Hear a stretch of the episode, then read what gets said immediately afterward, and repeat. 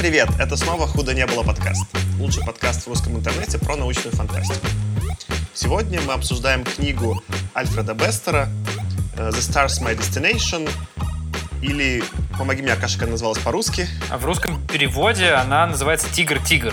Ну, вообще она и в английском называлась «Тайгер-тайгер» в одном из версий. Но потом как-то сложилось за ней название «Stars My Destination».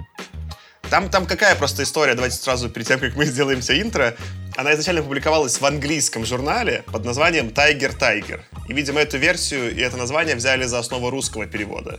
В Америке же она уже известна как раз-таки, ну, Тайгер, Тайгер там никто не знает, и она в американском известна как The Stars My Destination.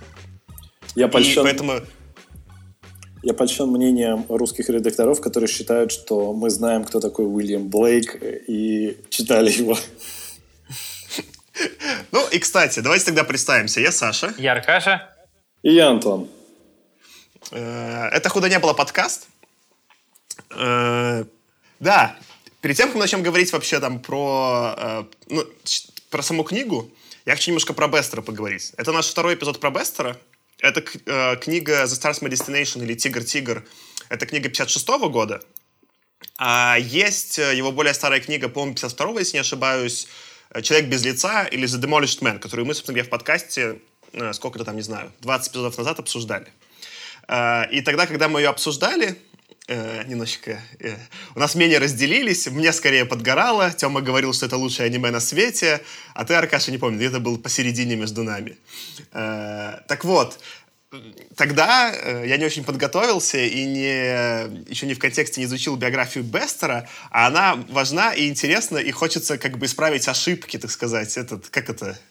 Как это называется, когда всяких там, ну, в статьях делают пометку revision, исправили и находят э, контекст. Э, так вот, несколько вещей, которые мы там обсуждали, э, и которые я упоминал. В какой-то момент нам всем немножечко подгорает от вот этого э, стиля Бестера с большим количеством восклицательных знаков, э, которые мы снова можем понаблюдать и в книжке «Тигр-тигр», где в наз... только в названии два знака. И я делаю предположение, с которым, по-моему, ты, Аркаш, там соглашаешься, что, возможно, это не сам вкус Бестера, да, а его, во-первых, он работал в комиксах, и там это было так принято, да, в комиксной индустрии. И, возможно, это в целом жанр всей палп э, литературы, на тот момент, э, и поэтому Бестер так пишет, была гипотеза, возможно, не совсем лично. Но нет, нет, я почитал, и, например, вот с как раз «Человеком без лица» The Demolished Man, это его редактор уговаривал, редактор э, э, журнала, где он издавался, по-моему, он издавался в Galaxy, да. Он его уговаривал на The Demolished Man, потому что первое название было Demolition, восклицательный знак. Учитывая, что потом он издал «Тигр-тигр», это сам Бестер, он так точно любит. Никак, это, это он, стопудово. Э, дальше ты, Аркаша, упоминал, что он писал комиксы в том выпуске. Но, но как бы он не просто писал комиксы, тут это с двух сторон интересно. Во-первых, ты как он туда попал. Uh, у него была жена, uh, Роли Бестер, не, помню, какая была девичья фамилия.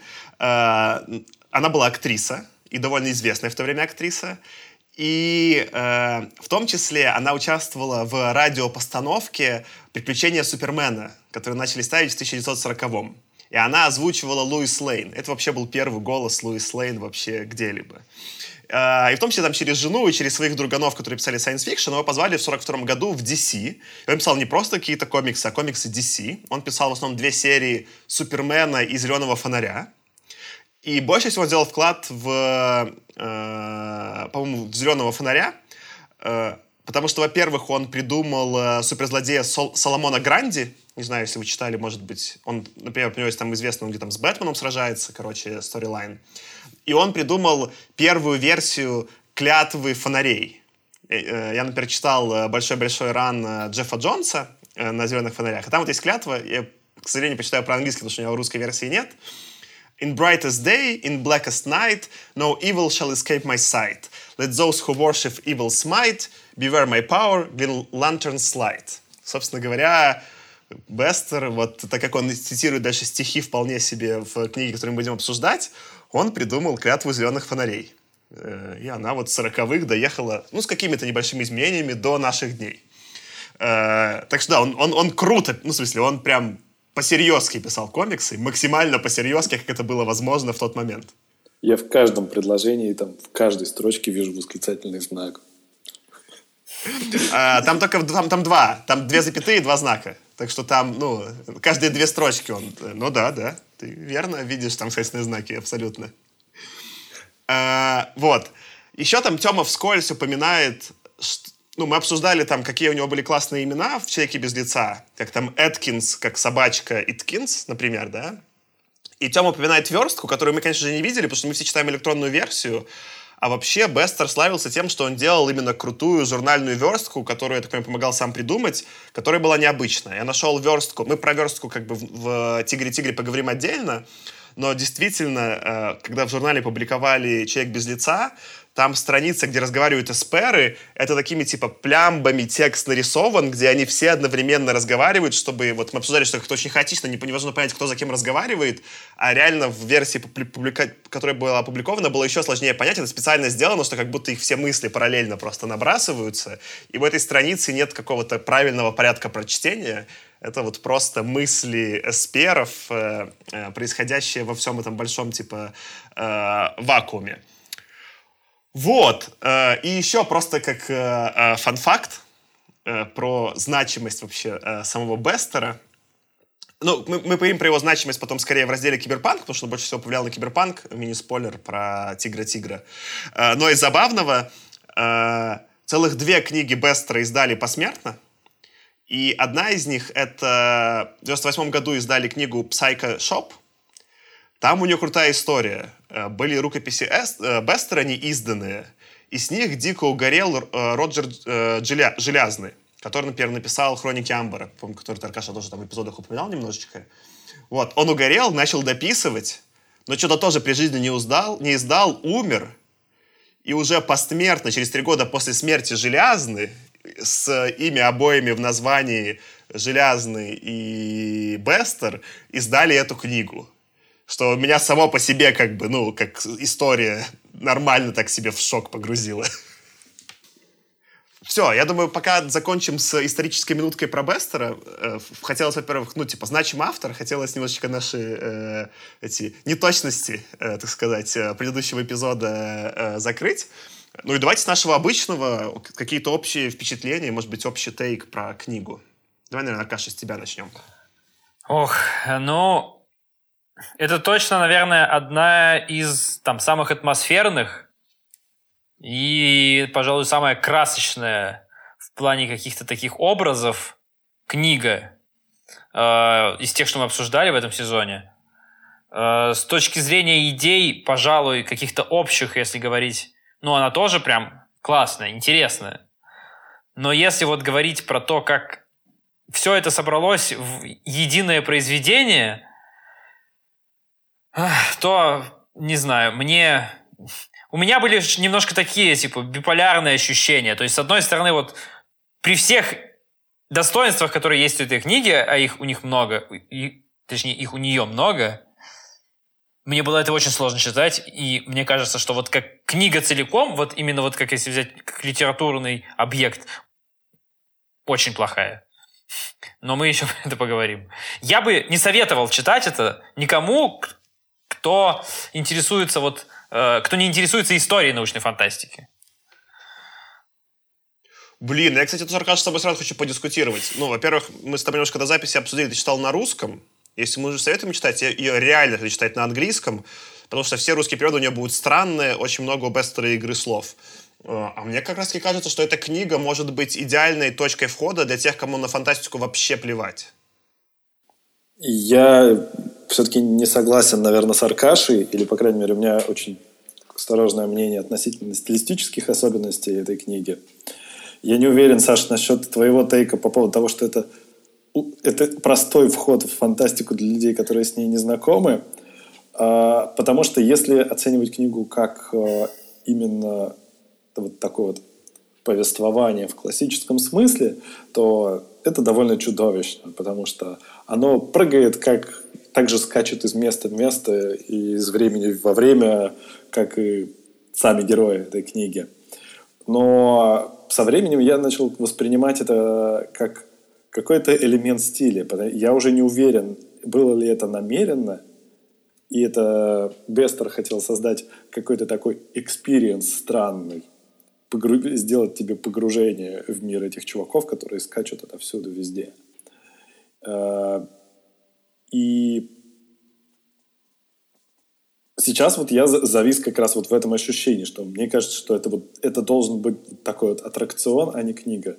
Как комикс такой визуальный аттракцион должен быть, а не ровное повествование. Вот также я вот в каком-то совершенно рваном аттракционе прокатился. Меня трясло из одной точки в другую. Джонтила. Или да. Джантила, как э, в переводе э, Аркаши. Э, ну, давайте мой тейк. Он, наверное, не то чтобы даже тейк, но какие-то я пытаюсь, опять же, я думаю, там про вас какие-то параллели пытался подобрать. Сначала просто общее впечатление. Э, это однозначно лучшее, что я прочитал в этом сезоне. И я думаю, это будет единственная книга из этого сезона, из второго про 50-е, к которой я вернусь, и я еще ее перечитаю. Э, мне кажется, по значимости и крутости это даже важнее Слена. Я хочу Слена перечитать, теперь понимаю, э, что он произвел э, фантастики. Но мне кажется, конечно, вот именно стиль все равно Ван будет, может быть, тяжеловато пережить. А именно Тигра-Тигра, ну или там The Stars Destination, я сто процентов перечитаю, просто за количество безумных идей, которые в ней фигурируют. Развивая твою, Антон, идею, мне кажется, что действительно э, стиль Бестера своеобразный. И иногда через книгу приходится, как можно сказать, наверное, продираться. Э, но здесь, именно в э, этом э, романе Бестера, это тематически обосновано. Ты использовал метафору, что как бы книга была про то, как все вот джантили, да, и прыгали с места на место хаотично, так и сюжет прыгал хаотично. Но я бы сравнил с другой, с еще потом одной идеей, которая есть в книге, которую мы будем чуть дальше обсуждать. Это синестезия, которую сам Бестер называл, что вообще он решил этот роман написать после того, как он узнал про синестезию. Он где-то прочитал статью про вот, э, синестезия — это такое явление, когда у людей все чувства смешиваются, э, такое как бы нарушение работы мозга. И, например, там, не знаю, звук обладает цветом э, и вкусом. Э, и, собственно говоря, ключевая сцена романа, она вот про это — и если рассматривать вот эту ключевую сцену романа, э, что из нее родилось все повествование, оно такое тоже несколько в виде синестезии описано, то это прикольно. Я бы вот, э, я как-то, по-моему, тебя, Аркаш, толкал идею, что э, я когда-то, когда был совсем молодым, смотрел, ну, школьником еще там, или не знаю, или студентом, я смотрел «Друзей Оушена», и мне 11 «Друзей Оушена» очень понравились, а 12 очень не понравились, потому что мне казались скучными. А потом я понял, уже вот сейчас, когда взрослый пересматривал, что оба этих фильма — это метафора про то, как снимают фильм, что там все не про ограбление, а как фильм снимают. И когда я смотрел «20 друзей Оушен» уже как метафору фильма, это было, ну, там все равно есть, есть косяки повествования, но это, когда это все шутка про то, как снимают сиквелы с этим слоем, это намного легче воспринимается. И вот я думаю, читая эту книгу с метафорой синестезии, читать ее будет легче. Но именно когда я думал про свое восприятие книги, я придумал вам каждому по примеру, с чем бы я хотел это сравнить. Для тебя, Аркаша, я придумал э, видеоигровое сравнение. Что вот мне кажется, ты просто как э, персонаж любишь игры типа God of War. Мы с тобой обсуждали, мне God of War не очень понравился, а тебе очень понравился. Ну, последний, где вот... Э, boy! Get here, boy! Э, там как, как бы God of War как игра, она очень цельная. В ней все системы идеально склеены друг с другом, и вот это тебя, Аркаша, я так понимаю, доставляет. Тебе нравится, когда все элементы мира соединены вместе просто прекрасно. Но мне как бы было скучновато. Мне не так интересно было там валить всех этих боссов 53 уровня, там, и мне было, честно говоря, скучновато. А мне, например, очень понравилась игра, э, инди-игра What Remains of Edith Finch, что остается от Edith Finch. Не знаю, вы играли, может быть? Там, э, в, там такое повествование, что вы от э, лица девочки попадаете в дом и исследуете истории жителей этого дома, которые все умерли, короче. И это, по сути, набор виньеток про всех этих умерших персонажей. И они все с разным геймплеем, и некоторые из них очень скучные. Но там, например, был уровень про чувака, который работал на рыбном заводе – и это, возможно, лучший уровень, в котором я играл в видеоигры в своей жизни. Ну, в целом, э, вся игра более стройная, чем роман Бестера, соединенная между собой. Но если брать ее как целое, то там нет механик, которые склеиваются в одно целое. Да? Как, именно как геймплейно она более слабая. Но как эмоциональное воздействие, уровень рыбный, я, я бы только ради него в эту игру сыграл, потому что он меня как бы, ну... И в целом я оценку этой игре поставил выше даже, чем God of War в своей голове. Это вот такое было для тебя, Аркаша, сравнение, почему ну, мне, например, роман Бестера понравился. А для тебя, Антон, не верю, что тебе зайдет, но я еще кое-что пропустил. Я, блин, в детстве Борота не посмотрел. Я Борота первого посмотрел впервые неделю назад. И я смеялся так, что мне было плохо. Я смеялся просто до упаду я не знал, что вообще так может быть смешно. Я помню, когда я подростком это увидел, подумал, что за вообще порнуха, почему они бегают голые по что-то там с этим жирным челов... чуваком по отелю. Это просто пошля... Ну, в смысле, это вот, ну, какая-то... Я даже не знаю слово какое подобрать. Ну, в смысле, это ужасно, да? Я так... Мне было так стыдно, но я так смеялся в этот просмотр. И фильм «Борот» — это просто набор хаотичных, не связанных между собой сцен — некоторые из которых ужасно кринжовые, и хочется, чтобы их поскорее пропустило. Отпустите меня, пожалуйста. Но когда Борот вкатывается, мне плохо от смеха. И вот мне кажется, Бестер такой. У него есть очень кринжовые главы, но когда он вкатывается, это просто, ну, типа, фантастика на максималках. Вот такой у меня, в общем, тейк. Ну, я здесь сразу что добавлю, что, смотри, типа, Борот, или Барат, я привык его Баратом называть на самом деле, мне понравился, потому что Барат, он сразу не презентовал на какое-то повествование, которое ведет тебя из точки А в точку Б. И в, этом, в таком формате, когда у тебя вот заранее такое ощущение, что не будет такой истории. Это воспринимается круто. Ну, действительно, смешно, местами очень стыдно смешно, но смешно. А, во всяком случае, по моим воспоминаниям. Только местами? Давно. Я не помню, я просто, ну, то есть местами, ты как ты сказал, как бы кринжово, местами как-то что это вообще происходит. Но в целом смешно, и ощущение, что, ну, у тебя остается скорее позитивное. А, я, скажем так, формат романа я воспринимаю как все-таки некоторое путешествие из точки А в точку Б. Историю, которая вот начинается и заканчивается. Когда автор меня ведет откуда-то, куда-то, и у него вот есть заранее какой-то план, по которому он идет. А у Бестера такое чувство, когда вот, ну, будто я иду вместе с ним, а он на ходу выдумывает.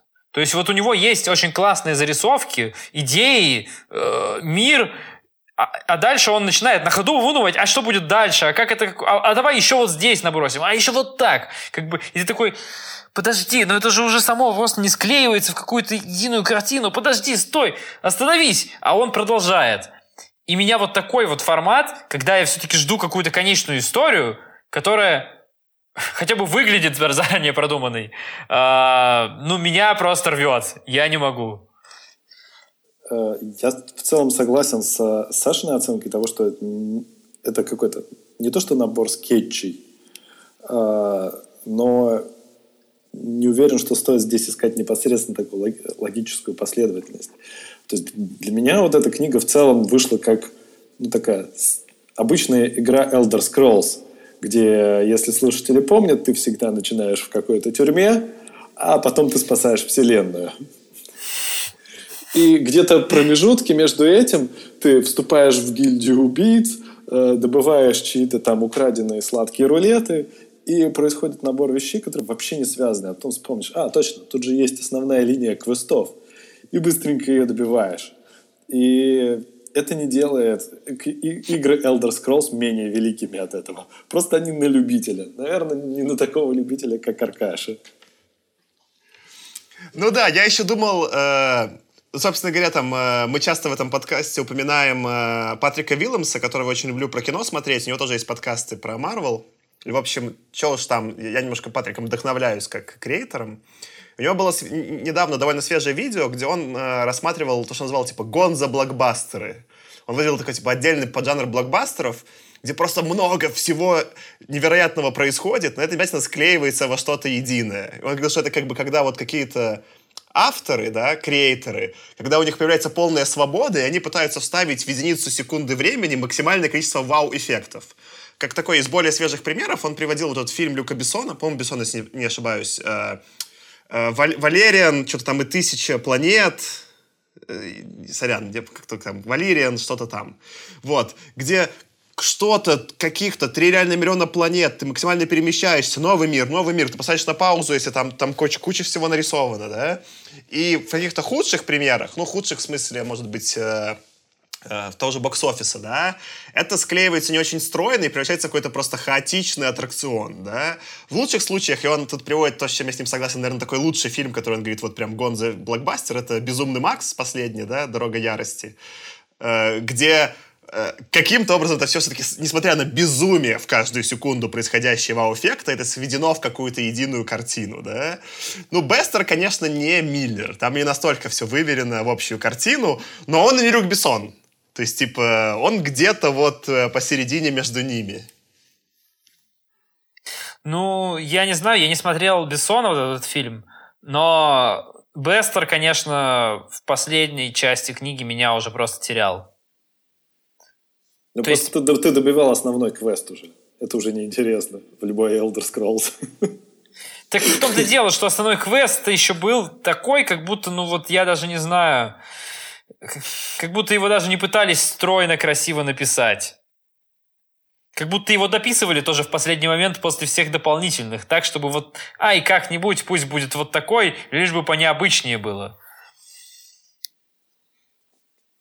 Да, концовка. Ну, я, наверное, понимаю, Аркаша, о чем ты. Там есть, я, там очень сильное начало, потом так типа немножко качает от очень сильных сцен к очень слабым, и где-то я бы сказала, вот э, третья четверть книги наиболее слабая, и потом супер мощная концовка. Э, там есть вот эта вот какая-то, если именно по главам, по сценам разбирать, некоторая неровность. Но я, кстати, присутствую к твоему, к твоему разбору, что это реально как, ну, это как любой open world игра. В какой-то момент тебе надо пойти немножечко по, это, как это, по кабанчиков поубивать, да, много, а потом, хопа, концовка внезапно. Ну да, такое происходит. То есть вот меня особенно возмутило, как он превращается в машину для убийства. Где-то там в середине. Просто невзначай. Мне кажется, это вот, это вот как раз вот тот момент в любой RPG-игре, когда я иду в какую-то пещеру убивать несчастных крыс, чтобы прокачать одноручное оружие. Или вот что-то такого порядка. Смотри, мы сейчас к этому немножко вернемся со, еще с киберпанковской стороны, да? Сам Бестер заявлял про этот роман, что, в общем-то, он хотел сделать это путешествие, и это чем-то похоже на РПГ, то, что ты описываешь, от очень обычного человека, который не мог ничего, к самому важному человеку во Вселенной. И тут можно дискутировать, насколько ему это удалось, ну, в смысле, насколько хорошо ему это удалось. Но Бестеру точно удалось сделать путь от э, чувака, который, грубо говоря, просто быдлан и хочет сдохнуть на корабле, да, который просто, не знаю, там был уборщиком. Я не помню, какая была его роль, но, в общем, какая-то... Он был просто обычным человеком. И потом он, э, по сути, много раз, э, в некотором смысле, просыпается, да, он постепенно превращается вот в этого сверхчеловека самыми крутыми способностями во всей вселенной.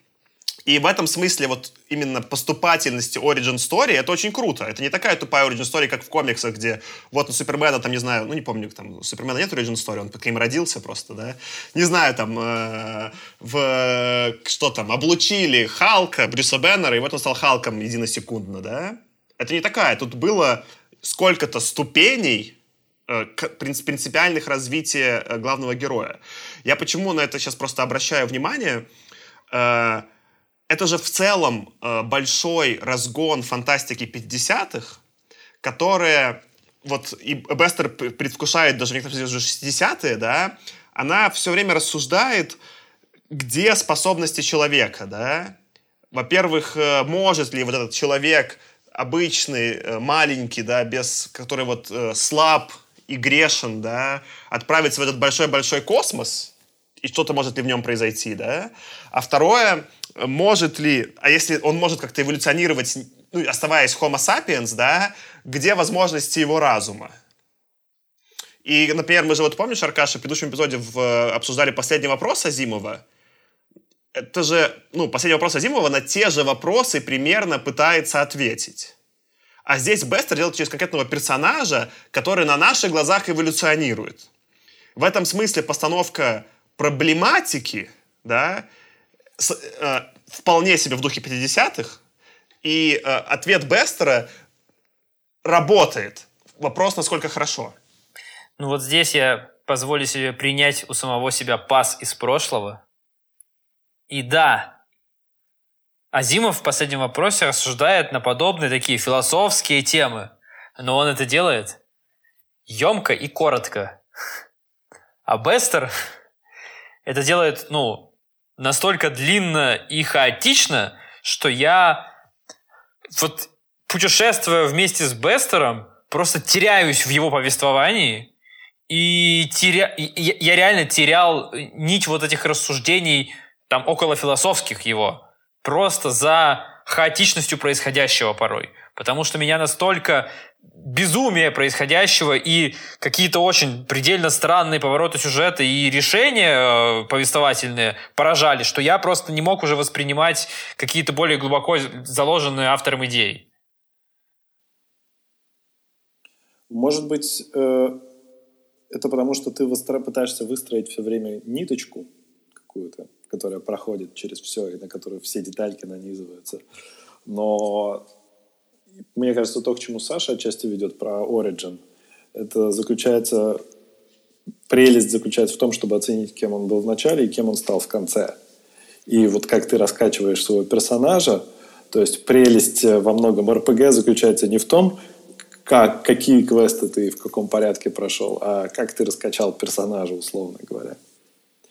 Это, это, конечно, создает большие сложности, потому что, например, вот тоже то, что вы упоминали Барата, на Баратом нельзя смеяться, если ты его просто вот за чистую монету воспринимаешь. Это нужно понимать какой-то метауровень этого повествования. Вот я подростком не понимал, что там есть метауровень. Мне казалось, что это какая-то пошлятина, да? А понимаешь, что он стебет систему, это смешно.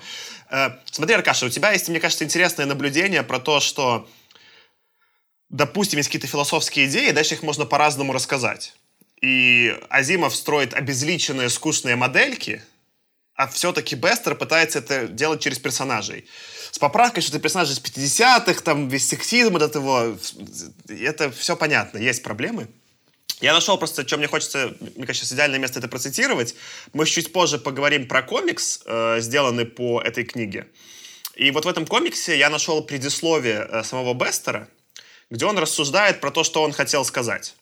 В таком же хаотичном стиле я еще читал и думал, что, ну, там как будто все закончилось. Ну, в смысле, не закончилось, только где следующая страница? Мне казалось, что он оборвал на полусловие и не договорил. А это так и есть. Это как бы так вот внезапно оканчивается. Ну, я думал, что у меня в скане, который нашел комиксы, не хватает страницы. Но нет, Бестер просто такой говорит, ну, я вот так делал, и все.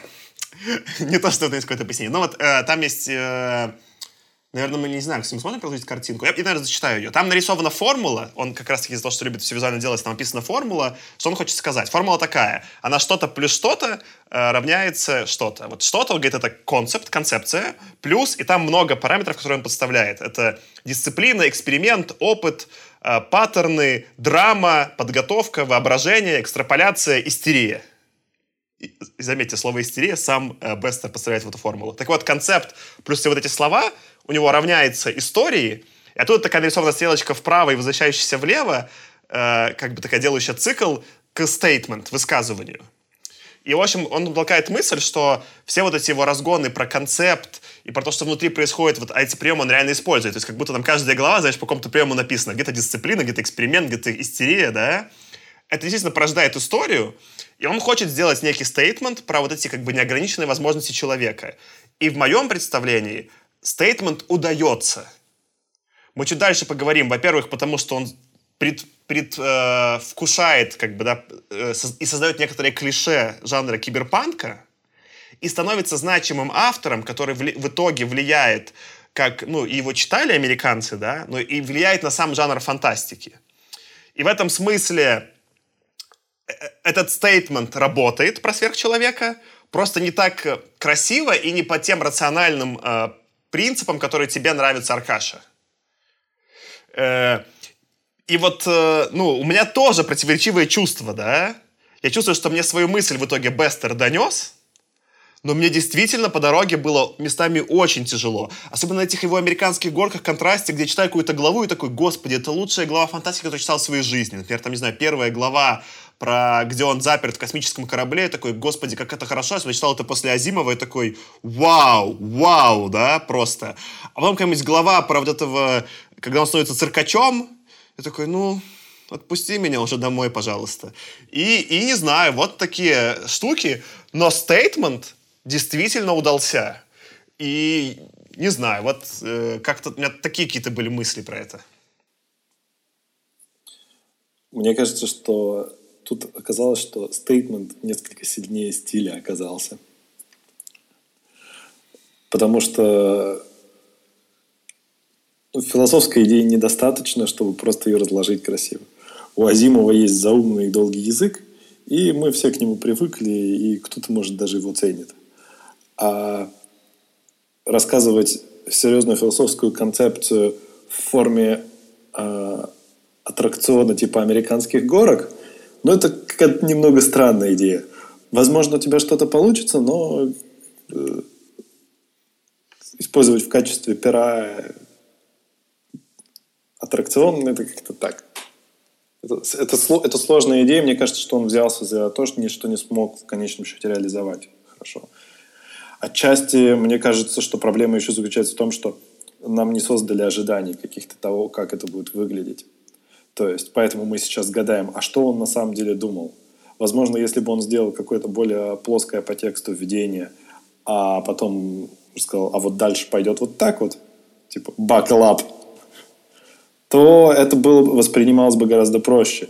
И у, не было бы идиосинкразии у Аркаши о том, что куда меня тащит.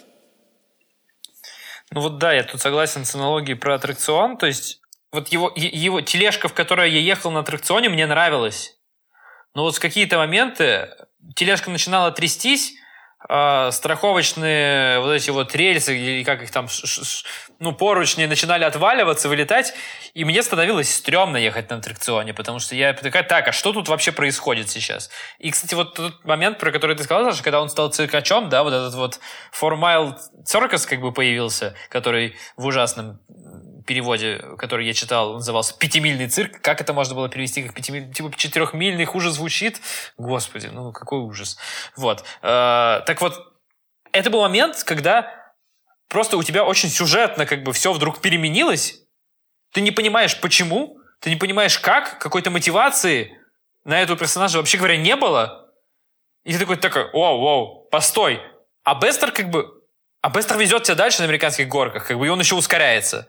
Ты такой, у тебя уже ручки отваливаются, как бы поручни отвалились у, у тележки, в которой сидишь. И такой, так, подожди, Бестер, у меня тут как бы это, техника безопасности. Он говорит, нет, нет, нет. И включает еще полный газ, как бы, и дергает рычаг. И вот в эти моменты, не знаю, вот, вот тот момент, где он начал меня терять, как раз ты, Саша, описал. Ну, мне кажется, что, может быть, это отчасти и круто, Потому что именно из-за вот этого потери чувства контроля у меня отваливаются какие-то, не знаю, там фильтры или рацио в голове, и именно стейтмент до меня доходит. В этом смысле интересно, вот э, я начал это проводить параллель с последним вопросом, и я хочу ее, наверное, добить, да. Э, последний вопрос, хотя вот там как что-то сам любил Азимов, вроде как она понравилась читателям, да, сам Азимов-то на фантастику не так много влияния оказал, да в смысле на самих э, фантастов, да, он был скорее автором популярным, нежели влиятельным. Ну, есть, конечно, влиятельные штуки типа там, не знаю, Мира, Foundation и так далее, да, но, но не знаю, нет в статье про Азимова, где, ну, кроме его друганов, кто-то в любви ему признается, да, и нет того, что он какие-то жанры вроде бы как предсказал. Что абсолютно, ну, так про Бестера про которого, например, я вообще не знал, хотя про Зимова я там, типа, кучу знал и читал, а про Бестера вообще узнал только благодаря нашему подкасту. Я вот специально собрал, типа, цитаты. Э, например, есть цитата э, Джо Халдемана. Это э, офигенный автор, который написал э, мой любимый The Gateway, который мы доберемся в 70-е, вообще мой любимый роман Хьюга Небюла, да? Он говорит, типа, пишет про, про Бестера. Our, uh, our field has produced only a few works of actual genius, and this is one of them. Это конкретно про книгу Stars Destination. Он говорит, что наша, ну, как бы, фантастика произвела не так много, всего несколько, типа, настоящих гениев, и, э, ну, как бы Бестер, его книга «Тигр-тигр», типа, одна из них. Э, и он добавлял, что он перечитывает книгу каждые 2-3 года, э, «Тигр-тигр», и она все еще создает у него вот это ощущение, evokes sense of wonder, да, создает ощущение, помоги мне, Антон, наверное, трепета, как это, волшебства, да. Э, Потом, что тоже меня очень поразило, я, я какое-то чувство, когда читал, мне почему-то очень вспоминалось, смотрел сериал The Expanse, может быть, знаете такой? Я, наде, я надеялся, что мы еще обсудим, это же серия книг, э, которую написал Кори, по-моему, да? Э, а выяснилось, что, во-первых, Кори — это псевдоним, это там два чувака пишут, их все по-другому зовут. И один из них, Тай Фрэнк, он фанат Бестера, и он говорит, что он, вдох... он напрямую вдохновлялся Тигром-Тигром при создании The Expanse. Он говорит, что вот он читал, вообще никаких книгу не помнит, говорит, но говорит, 12, вот типа, много-много раз, a dozen times прочитал как раз-таки «Тигр-тигр», и, и это его любимая книга. Я бы тут, на самом деле, еще э, развил тему, которую Аркаша рассказывал, про то, что, про то, что ты едешь на аттракционе, и у тебя что-то идет не так. Но мне кажется, что тут не так все шло немного вот как-то в другом формате. Да представь, что ты летишь на каком-то космическом аттракционе космической тематики, типа там ракета, рельсы, звезды мимо пролетают, а потом ты бац, и на полной скорости влетаешь в пиратов Карибского моря. И ты, ты, ты только успеваешь сказать, а, что? Все это видели? Мы все еще на том аттракционе. И потом снова начинаются звезды, там, кометы, все такое. А, и в моменте ты не понимаешь, и тебя дико бесит. Типа, что, типа, что это вообще такое было? Это типа какой-то этот китайская подделка это, американские горки, которые купили на Алиэкспрессе. А потом, когда ты уже сходишь, ты начинаешь вообще оценивать свой опыт, что это произошло. И ты понимаешь, что ну, типа, в целом, возможно, это было в тему. И как Халдеман, ты, возможно, захочешь регулярно проехаться. Ну да, да. И, э, именно эти ощущения. То есть я вот, ну, как бы, я, прочитав Сату Халдемана, понял, что я реально захочу эту книгу перечитать.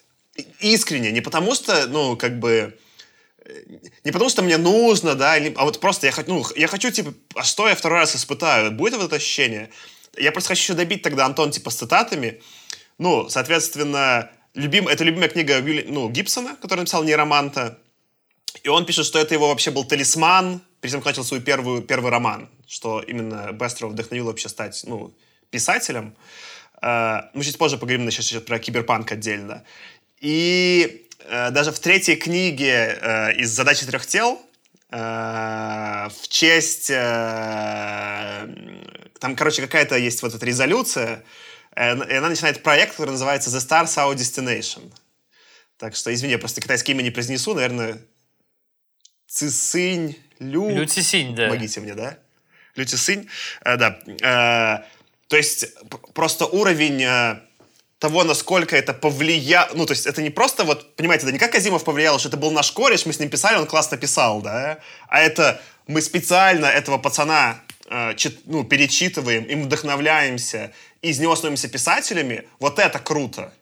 И это, конечно, Аркаша не про то, что никто не говорит, что это типа самое ровное, но я действительно, читая Бестер, ощущал вот эту какую-то безумную энергию его придумывания. И если вот я, опять же, немножко Слена упоминал, да, если в Слене все-таки это придумывание не стало каноничным, стало каноничным вот этот сам такой типа dream-like state, но сами придумки типа там гипнокристаллов, да кому плевать, да, то здесь то, что он придумывает, именно его придумки, они, они у нас почти все в точку. И вот, э, ну, это я, я прям почувствовал, что Бестер реально гений, на которого я раньше бычил чисто за его стиль. И мне стало стыдно, что вот э, для меня это прям рас, ну, раскрылся он как автор. Я вот здесь еще хочу подчеркнуть про придумки Бестера.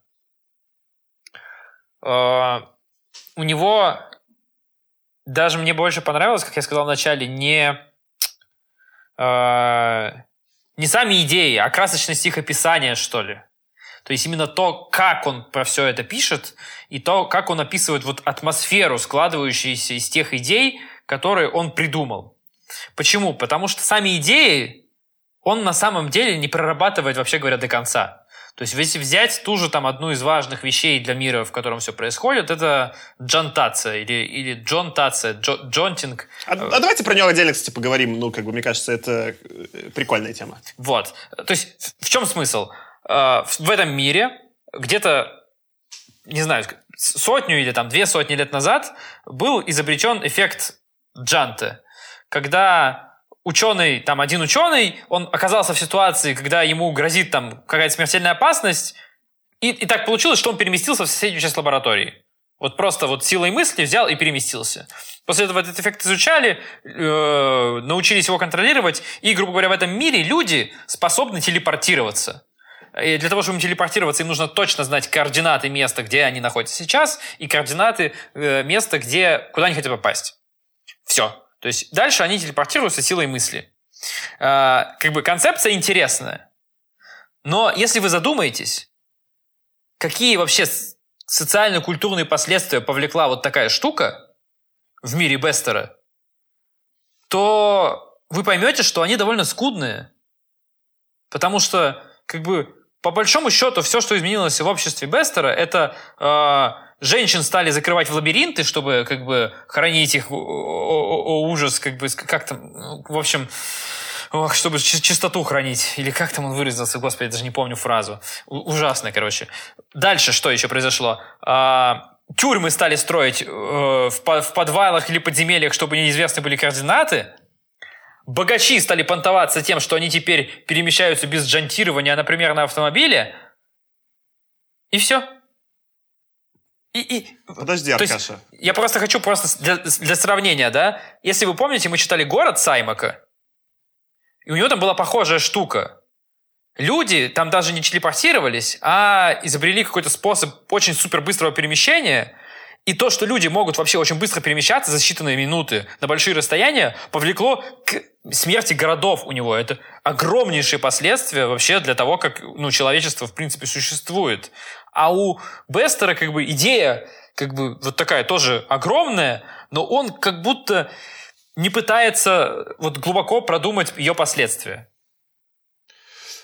А я вот тут с тобой, Аркаша, подискутирую. Во-первых, ты когда загибал пальцы, ты минимум три загнул. Плюс некоторые штуки пропустил. Про тех же... Там есть про переселение, что люди теперь стали в городах просто тусить.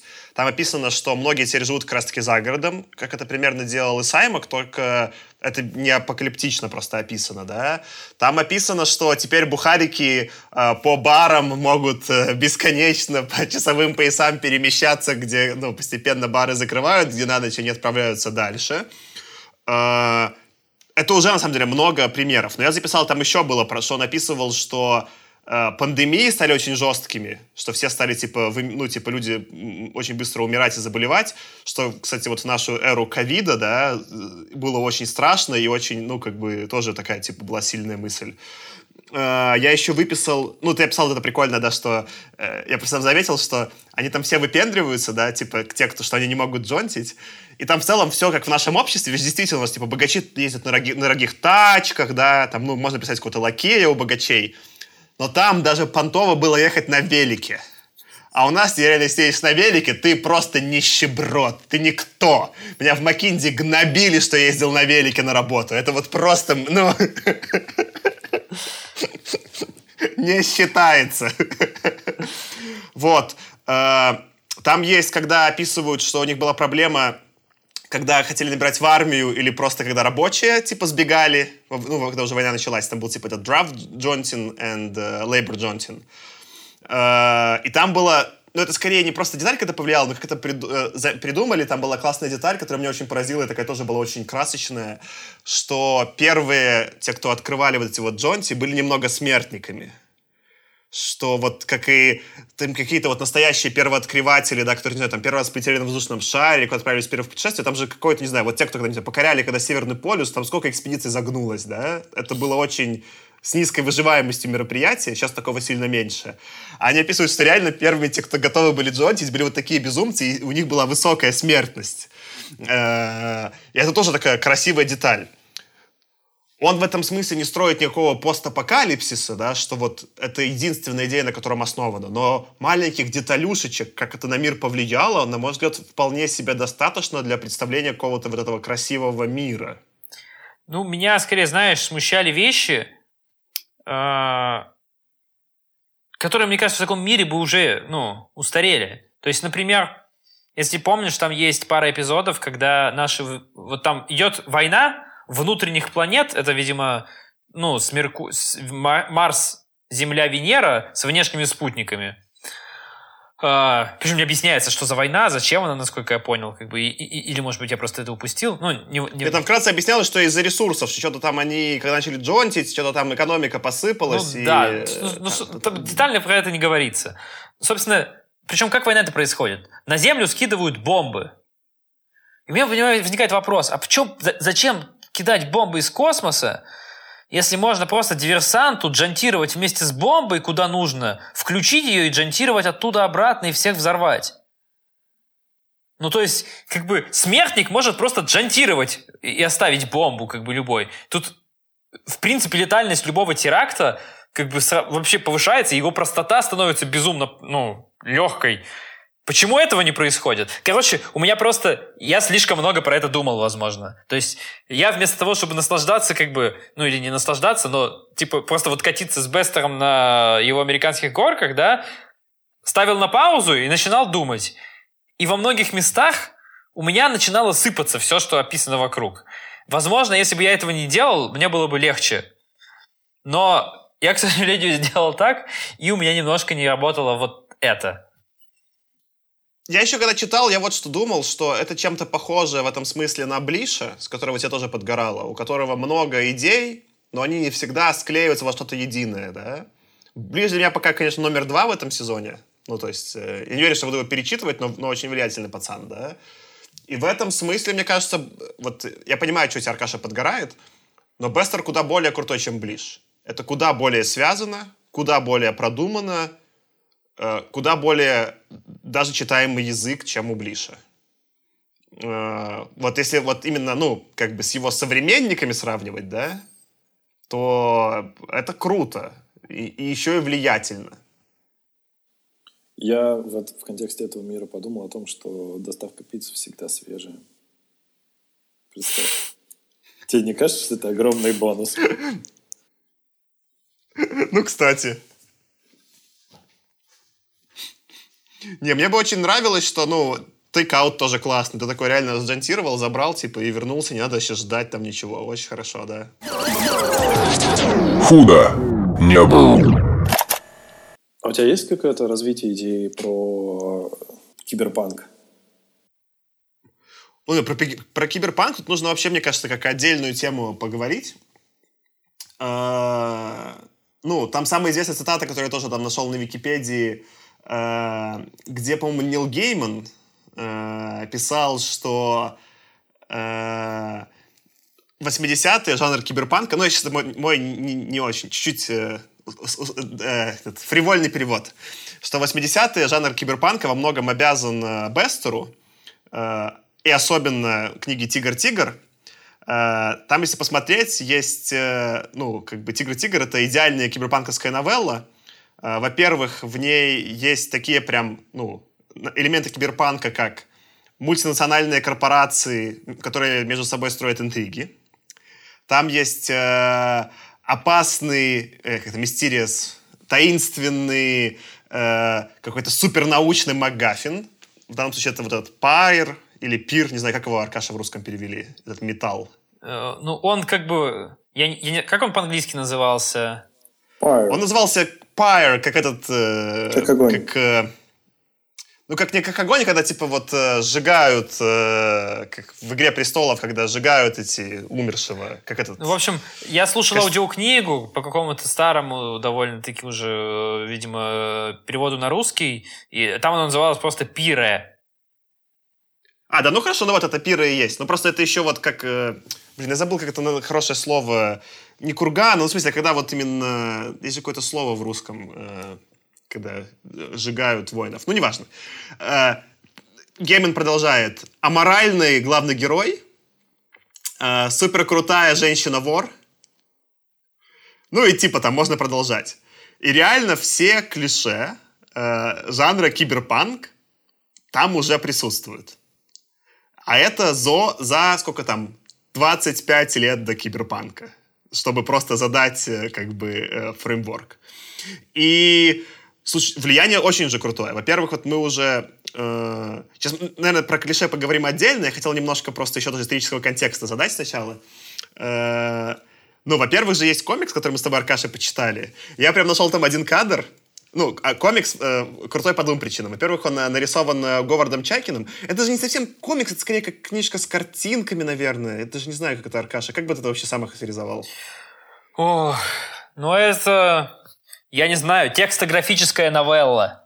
Давай назовем это Да, так. это какой-то микс. Это не совсем комикс, не совсем книга. Это что-то... э, То есть нужно понимать, Там что есть там, как комиксо... Там... там, там- там текстов, в принципе, ну, гораздо больше, чем, например, э, я не знаю, для сравнения можно в «Хранителях Мура», да? То есть там в «Хранителях Мура» просто это все-таки идет по структуре как бы классический комикс, э, который перемежается с врезками, как бы текстовыми или газетными врезками. Здесь не так. Здесь идут действительно довольно большие блоки текста в перемешку с э, ну, рисованными картинками и часто в разной концентрации. То есть это иногда может быть как бы страница почти полностью как комикс, а иногда может быть пол страницы просто чистого текста какого-то диалога или что-то такое. То есть там это все идет в такую же перемешку, как бы, как и, в принципе, повествование в романе.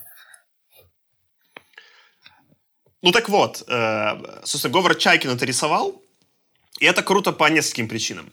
Э, первое, э, Чайкин, хотя и американский художник, нарисовано это все очень в стиле такого, не знаю, Мёбиуса или вот потом, как Ходоровский делал эти картинки к Дюне, то, что мы обсуждали документалку про Дюну, да, это очень такой, похоже, вот именно, кажется, европейский, такой, ну, может, не, кибер, не киберпанковский, но фактически стиль, это очень красиво. И один кадр, который я прям в чатик всем скидывал, там есть прям, прям кадр, где нарисован чувак в очках, один в один э, похожий на вот этого героя из трейлера Киберпанк 2077. Смотрел Антон трейлер э, этой новой игры? Да. Ну, все ждут. Да, а, да, ну, да, все отлично. Там, помнишь, типа, такой, типа, э, черный чувак с дредами в очках, которому должен что-то там принести главный герой? И вот в комиксе есть просто такой же. Он только белый, правда, но в остальном вот он просто как будто с него прямо рисовали. И я, кстати, не удивлюсь, если, типа, чуваки вдохновлялись, потому что, ну, это же все, все знают. И я на как раз-таки э, эпизоде про человека без лица Тебя, Аркаша, вот, э, по-моему, тоже у меня был какой-то тейк, когда я все-таки пытался примириться, я говорил, что, возможно, это похоже вот как раз-таки на комиксы, да, что это как комиксы, и потому нормально. И я, я приводил как пример э, Казанову Фрэкшена, да, веселый комикс, где вот такая типа дичь происходит. И что забавно, вот сейчас только-только закончил выпускать серию, где Чайкин художник, а Фрэкшен э, типа писатель. Они реально объединились. И что-то, ну, то есть, они действительно, Фрэкшен и Чайкин подружились вполне себе. Ну, а, а- а Чайкин еще и с Бестером поработал, там, как-то миллион лет назад. А, ну вот, то есть это как бы, э, там куча этих киберпанковских отсылок. Для меня, наверное, самое значимое, мы, наверное, сейчас про все из них поговорим, я, я- я хочу, в том числе, ваше мнение, что вы там интересного заметили. Я вот только-только прошел вторую часть, ну как, вторую современную часть игры Deus Ex, которая, ну, типа, суперизвестная, как раз киберпанковская игра. И э, тут как бы из двух э, вещей прикольно. Самая первая Deus Ex, которая была старенькая, там э, Галли Фойл э, отмечен как э, резидент одного из отелей. Ну, они, конечно же, отдают поклон э, Бестеру. Вот. А я выписал цитату из этой, э, где... э, которая сначала показалась немножко такой, типа, чизи, а потом понравилась. На английском будет, извините, цитата. Uh, Foyle examined him keenly and without rancor. Uh, authentic type, he decided. Slender, long, long bone, boned, no strengths. Epileptoid character, self-centered, pedantic, single-minded, shallow. Not bribable. Too repressed and straight-laced. But depression's the chink in his armor. Он как-то берет и какими-то вообще даже не совсем научными терминами описывает человека и его личность. И звучит как будто, да, чизи, да? Но реально в последней части, которая вот только что проходил э, Deus Ex, ты ставишь себе имплант, и тебе так про всех людей потом появляется характеристика вот, так, вот в таком стиле. И ты можешь с ними легче вести переговоры и какие-то концовки получать без насилия, договорившись с ними. И мне просто вот такие моменты у Бестера, которые настолько про 2020 просто он мне взрывал. А что вам по киберпанку это больше всего, не знаю, там запомнилось или, или заметилось? Мне, мне внезапно, на самом деле, прорисовался вообще смысл киберпанка всего. И как он перевернул историю во многом фантастики. То есть, если мы, все, что мы раньше читали, это было про какое-то групповое спасение человечества. Ну, вот, как ты любишь буддизм, там, типа, условно, есть малая колесница сансара, есть большая колесница сансара. Вся фантастика там до 50-х годов, она была про то, что мы остановим большую колесницу сансары. Мы, спа... типа, все люди обретут спасение. А, а киберпанк, и вот как раз Бестер что создал, что общего спасения не существует, возможно, только можно только самому спастись. Ты не можешь спасти других людей. И вот, это вот, вот этот вот переход, он внезапно для меня вот этот исторически связал, что киберпанк, да, блин, он, оказывается, не был таким переворотом каким-то, когда все отрицали предыдущую фантастику. Он просто дополнил ее вот таким элементом. Блин, это очень крутой тейк, я теперь даже завидую. Я, я, я бы без твоей подачи не, не дошел до него. Ну, ты еще и с Азией связал, а Азия всегда как раз в киберпанке... Вот э, тут, как бы почти не было, я так понимаю, э, азиатских персонажей и брендов э, у Бестера, а потом же, ну, именно как и на философском, и на уже визуальном уровне Азия большой, именно часть киберпанка неотъемлемая. Ну, в, в книге, кстати, э, у Бестера тоже там было. Причем киберпанковская такая вот подчеркивается тем, что там был э, персонаж, я сейчас забыл имя двусложное, который... Янг, Янг Йовил. Да, который не выглядит как китаец, но он китаец и хорошо говорит по-китайски. А есть, наоборот, э, его секретарь Рэббит, который выглядит как китаец, но очень плохо говорит по-китайски. Ну, кстати, да, это ты, это ты тоже в точку. Согласен, согласен. Особенно для 50-х там довольно много э, азиатчины. Ну, и, в общем-то, из социального прогрессивизма, от кого же который, конечно, довольно кринжовый сейчас выглядит, про то, что вот это Робин, которая была, грубо говоря, инструктором, по меркам середины 50-х годов э, в Америке э, чернокожая девушка, которая инструктирует кого-то там, это сильный шаг. Да, которая еще почти телепат, в том смысле, что она как бы, ну, более эволюционировавшая, чем все остальные белые. Ну, это вообще... да, я, я, правда, там, э, когда читал, это довольно так язвил, что, типа, это, это совершенно неудивительная способность. Я знаю кучу людей, которые умеют транслировать мысли, но не умеют слушать. Ну, что немаловажно, вообще, это как бы, ну, персонаж, как бы, она, ну, собственно, она чернокожая, при этом, ну, то есть, это не является каким-то движущим фактором для сюжета. Ну, то есть, она просто такая. Я читал даже отзывы какие-то на Гудриц, кажется, и там кто-то бомбился, как бы, как раз потому, что зачем он, под, ну, как бы, э, вот зачем он делает в каждом предложении, когда про нее описывает, в каждой сцене акцент на том, что она черная. Ну, блин, мне кажется, то, что он делает это в 50-х на этом акцент, это, наоборот, круто. То есть, потому что, ну, и, иначе читатель про это даже не вспомнит. Иначе читатель, как бы, типично у себя в голове нарисует, как бы, обычную картинку, вот азимовскую, где все белые одинаковые. А Бестер как раз к этому не стремится, у него все очень разные, то есть как бы у него и какой-то, не знаю, расово-культурный состав совсем разный. Ну, в том числе, конечно, благодаря вот его вот этой джантации, как бы, но не только. То есть там какого только безумства нет. Там же вот взять э, тех же людей, которые живут на астероиде. То есть вот эти вот совершенно как бы какие-то формации, мини-сообщества, живущие только на собственном безумии, вот это вот как бы тоже мне очень понравилось. Подожди, подожди. Во-первых, они были scientific people. Да-да-да. Как, как, как, как, как в русском перевели Аркаша? Ох, э, люди науки или что-то такое. То есть, как бы... Вот. Что, что, а что они Люди, которые устроили из науки карго-культ. Э, это вот была Дайсан, который я выписал, не смог ее отнести никакой теме, да, но как это круто! Я просто читал, у меня слюнки текли от того, как это круто, что они там повторяли какие-то ритуалы и облучали его рентгеном, чтобы он поправился. Ну, ну.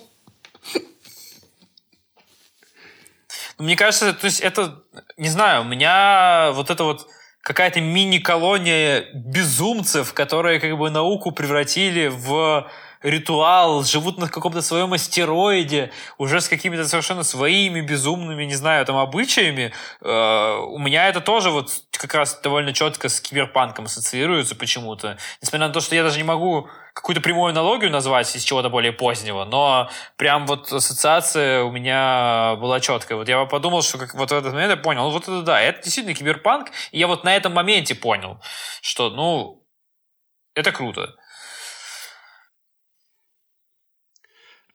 Я тогда, раз мы немножко там про киберпанк э, зацепились, я тут просто повыписывал какие-то вещи, которые мне просто киберпанково понравились. Самое смешное, если у меня было, я прям написал себе это, комментарий, когда записывал, он был написан «тупая Сири». Он в какой-то момент с компьютером разговаривает и выясняет, что, ну, чтобы он не сказал, где будет слово «day», он говорит, да, да, какой-то хороший день, человек. Я просто, меня в этом моменте так разорвало, что вот откуда он знает про все эти мои взаимодействия с Сири, когда он ничего не понимает, ну, неважно, с любым, с любым голосовым помощником, да? Это было какое-то просто вау. А где это было? Я, честно говоря, даже не помню. В предпоследней главе где-то, кажется. Да-да-да, когда он там с роботом... Сидит а. с роботом Бармен в, уже, кажется, в этом, в офисе. Это уже после синестезии, да? Да-да, это почти самый конец, когда ну, уже там развязка я, я уже внятно случается. не воспринимал происходящее, поэтому да, видимо, я это просто даже не обратил внимания. Там, там типа, ну, он говорит, вот я даже прочитаю, ну, сейчас будет плохой перевод, хотя давай по-английски, кажется, он говорит, типа, Nice day, Foyle remarked. Always a lovely day somewhere, sir, the robot beamed. Awful day, Foyle said. Always a lovely day somewhere, sir, the robot responded. Day, Foyle said.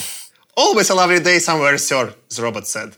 Ну, это просто, это сейчас бы в стендапе зашло как шутка про Сири.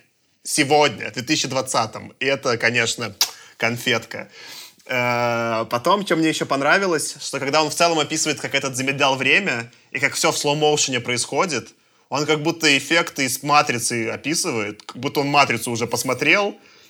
И когда я думаю, что он... Это 56-й, нет вообще какой слоу-моушен, что ты не... Откуда ты это так нормально описываешь? То есть я такой читаю, такой, абсолютно нормальная сцена в слоу-моушен, так и должно быть. Он такой, погоди, нет CGI, нет матрицы, ничего этого не было еще вообще я немножко испорчен массовой культурой современной в плане восприятия одновременно замедления времени и пожара, потому что единственное, что вспоминаю я, это серия из Футурамы, где Фрай выпил 100 чашек кофе, замедлил время и спас всех из пожара.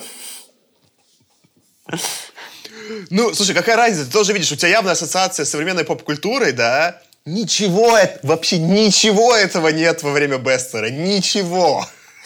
Ну вот э, это был очередной момент с замедлением времени для меня просто вот как бы когда у меня было биполярное восприятие всего этого. С одной стороны, да, круто, что он как бы записывает, вот описывает э, человека с какими-то вживленными э, специальными, я не знаю, там типа вот как это назвать-то, господи, ну Augments, да, да, augments, да. давай как эти, как из короче, вот, типа с, с примочками, короче, которые позволяют ему замедлять примочками, время. точняк, точняк. Это круто, как бы. Это вот, вот это киберпанк. Но после этого я опять включаю мозг и думаю, почему он воюя с какими-то самыми продвинутыми типа чуваками, какими-то группами захвата, ни у кого нет такой способности. Почему? Почему она есть только у него? И, и это, ну, ответа на этот вопрос Бестер не дает. То есть вот как только ты начинаешь включать мозг и думать, так, а если в этом мире -то это так работает, почему так работает не у всех, кто вот с этим... Нету Бестера ответа. И это опять меня вот как бы ломало все восприятие. Но и в игре Deus Ex тоже есть такой у всякого главного героя. А эти все бегают, у них типа augmentations ручки-ножки, максимум невидимость, а ты все, что хочешь. И там есть какая-то сюжетная подводка, что потому что там случилось какое-то там у них что-то там. Ну, в общем, да господи, ну, несложно придумать сюжетную подводку вполне себе в каноне вообще современного. Э, да, это так, смотри, ты просто как раз приводишь пример с видеоиграми, в видеоиграх, э, смотри, в видеоиграх и, кстати, в комиксах, с которыми, ну, Бестер, как бы, да, сильно связан, я, когда читаю некоторые произведения, ну, или там, наблюдаю некоторые произведения, у меня совсем другой уровень допущения вот каких-то таких несуразностей, чем вот в научно-фантастическом романе. Я не знаю, почему, но как бы вот по дефолту я ожидаю какой-то стройности и логичности всего, вот, что мне показывают, э, в романе гораздо большей. И именно поэтому Тигр-Тигр меня разрывал просто. То есть я, я не мог не мог это нормально вот воспринимать как э, одну одно цельное произведение, потому что оно разваливалось в моем понимании. Игра, как бы, когда вот такое допускает, это нормально для меня. Вот у меня вот, вот бзик уже как бы почему-то такой. Ничего сделать с собой не мог. Да, нормальный бзик, но а, а меня, наоборот, видишь, разрывало в позитивной стороне. Потому что я читаю роман 56-й. Не знаю, читаешь какой-нибудь Азимова, понимаешь, так, 56-й. И я вот вижу, как ты помнишь, Антон смешно пошутил еще в одном из первых эпизодов нашего подкаста, что это все вот это, знаешь, типа как э, Fallout, да? Что это все после ядерной войны случилось, вот, и они вот в таком мире живут. И все, от этого, от, кучи, от кучи тех произведений невозможно отделаться, да. Где-то, конечно, нормально заходит, но где-то там прям нужно делать вот эту скидку на ретро. А тут я читаю Бестера, и у меня прямая параллель с игрой Deus Ex 2016 года. Между этим, вот, между Deus Ex 16 года и романом Бестера сколько? 60 лет? Нет, 70 лет. Я плохо отнимаю, помогите мне. 56-й? Нет, 60. 60 лет. 60, э, мать их, лет. И он предсказывает фишечки про замедление времени, которые потом я делаю примочками в игре, которые выглядят именно так, как описано у Бестера в 56-м. И это настолько безумно нелепо, что как, почему такое вообще возможно? Почему, так, почему, что за бред вообще? Ну, то есть, это настолько сюрреалистично, как будто, ну, как будто реально была машина времени у Бестера. Он сгонял, что-то раз подсмотрел быстренько, да, такой, потом хоп, и описал такой, это что потом Саше понравилось, потому что он поиграет, знаешь. Но так же не было. И вот это как бы безумие. Э, я еще хочу накинуть про этот э, киберпанк, что я себе выписал. Там прикольно, что в тюрьме чуваки через VR э, работу делали. Э, что тоже очень круто. И, и э, я надеюсь, американские тюрьмы и русские не подсмотрят. Там и так людей как рабство, ну, типа, рабский труд используют. Это еще через VR, если можно будет. Ох, вообще хорошо. Теслы будут строить, американские заключенные какие-нибудь. Вот будет э, проект э, киберпанковский. Потом мне очень понравилось, что в магазинах этого престижно Э, он, ну, я, я так читал, что пускай будет мистер Престижен, что у него везде мистер Преста, продавец, и он всегда одинаковый. Это реально, это как бы, знаешь, это как вот... И так уже в, Макдак, в Макдаке, это, значит, Рональд Макдональд так уже все максимально, знаешь, типа в корпорациях, э, как это, стандартизировано, да? Но вот реально еще продавцов одинаковых нельзя, да? А тут у них даже пластические операции, чтобы они выглядели одинаково. Я подумал, и реально же не... Ну, это очень плохо по-человечески но как потребителю это был бы хороший опыт. Прикинь, я прихожу в Юникло, и меня все время один и тот же чувак встречает, и он все про меня знает. Господи, как это было бы хорошо. Э, вот это я выписал. Что он, конечно же, лечился в этом, э, в, в, сосуде с каким-то там эмиотик тен, как я представил, что в жидкости там плавает это клише, тоже там лечился наш главный герой. Э, ну и все, наверное, про киберпанк. В общем, там куча, куча вообще каких-то очень прикольных, вот прям то, что теперь клише жанра. Ну, к сожалению, к моему сожалению, кроме, клиш...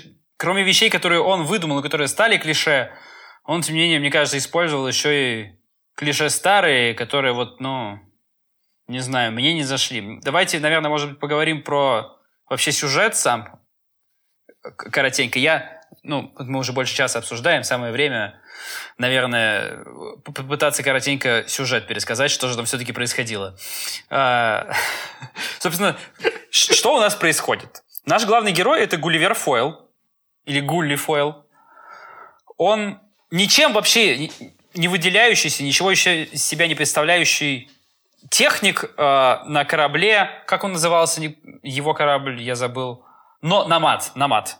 Номад, да. номад, как, как, и, как, как, как и набили ему татуху. Да. Намат терпит крушение, на нем остался один выживший, это наш Гули Фойл, а, и он уже отчаялся, он там делает редкие вылазки за кислородом и едой, чтобы, и живет в камере там 2 на 2 метра э, или 2, 2 на метр, просто там выживает. И ничего сделать не может. Но тут внезапно мимо него проходит корабль Ворга, которому он шлет сигнал бедствия, а Ворга проходит мимо.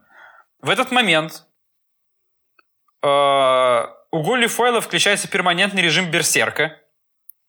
э, в котором он просто из чувства ненависти с каждой минутой становится все больше каким-то там суперменом, потому что в этот момент, а, а, ну вот только из этого чувства ненависти, Гулифойл умудряется починить корабль, починить космический корабль, в котором он как бы не особенно разбирался, в одиночку, просто чтобы отомстить Ворге. А, движимый чувством ненависти к Ворге, он приземляется на как раз том самом астероиде научных людей, которых мы уже, которые мы уже обсуждали. Он полуживой туда приземляется. Эти научные люди раскрашивают ему лицо татуировкой, похожей на тигра, и, и, и женят на своей женщине. А, и делают ему татуировку. Ему три на выбор предлагали. А? Три на выбор предлагали, он сам выбрал. Ну, то, то ли выбрал, то ли он там что-то там промычал полуживой. Когда он очнулся, у него он уже женат, с татуировкой, сам себя не узнает, но он понимает, что, ну, Оставаться здесь нельзя, потому что надо мстить Ворге. Вообще его одолевает единственное, все, ради чего он живет, это месть Ворге. А, оттуда он в итоге освобождается. И, ну, далее он как инвалид, который разучился джантировать, хотя на самом деле не разучился, но он просто строит из себя инвалида, а, он попадает на Землю. На Земле он выясняет, что Ворга принадлежала а, такому одному мегамагнату по имени Пристейн. Ну или Престижен, я не знаю. Ну, ну я, его называли Пристейн. Я, так, я, я так и так себе я представлял, читая по-английски. Да, то есть, ну, не знаю. Вот, Пристейн – это владелец Ворги, супер богач, и вообще на Земле вот как бы элита состоит из таких супер богачей. Там часть фамилии известная сейчас, часть фамилии известная, наверное, в середине 50-х сейчас уже забытая, а часть выдуманная, в том числе Пристейн вот этот вот. Мне понравилось, что был мистер Кола там. Это мне очень порадовало. А, так вот, он пробирается к Пристейну на его насколько я понимаю, и пытается взорвать, взорвать Воргу. У него не получается, его ловят и садят в тюрьму. А, в тюрьме, которая находится в каком-то безумном подземелье, его садят то ли на пожизненный срок, то ли на очень долгий. Он совершенно внезапно по никому неизвестному каналу телепатической связи связывается с женщиной, которая сидит в этой тюрьме. Вот ничего не предвещало вот этого, и это вот как раз те вещи, которые у Бестера меня бесили. Откуда вдруг телепатический канал связи, черт знает где, между двумя камерами? Ну, неважно. Вот э, он с ней связывается, и умудряется бежать, тоже довольно странным, смешным образом, но умудряется бежать из тюрьмы вместе с этой женщиной, которая его дальше...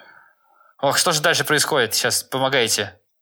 Потому что очень сложно. Он на астер... он, я помню, что он теряет ее на астероиде, да, да, да. что Дальше они он... снова на астероид. Да, он пытается свести татуировку вот этого тигра, который у него в лице, который его всегда выдает. У него получается, а, но да, он, на них нападают. Ее, он сводит ее таким образом, что когда его одолевают эмоции, эта татуировка проявляется, потому что кровью сосуды наливаются, и он становится диким тигром.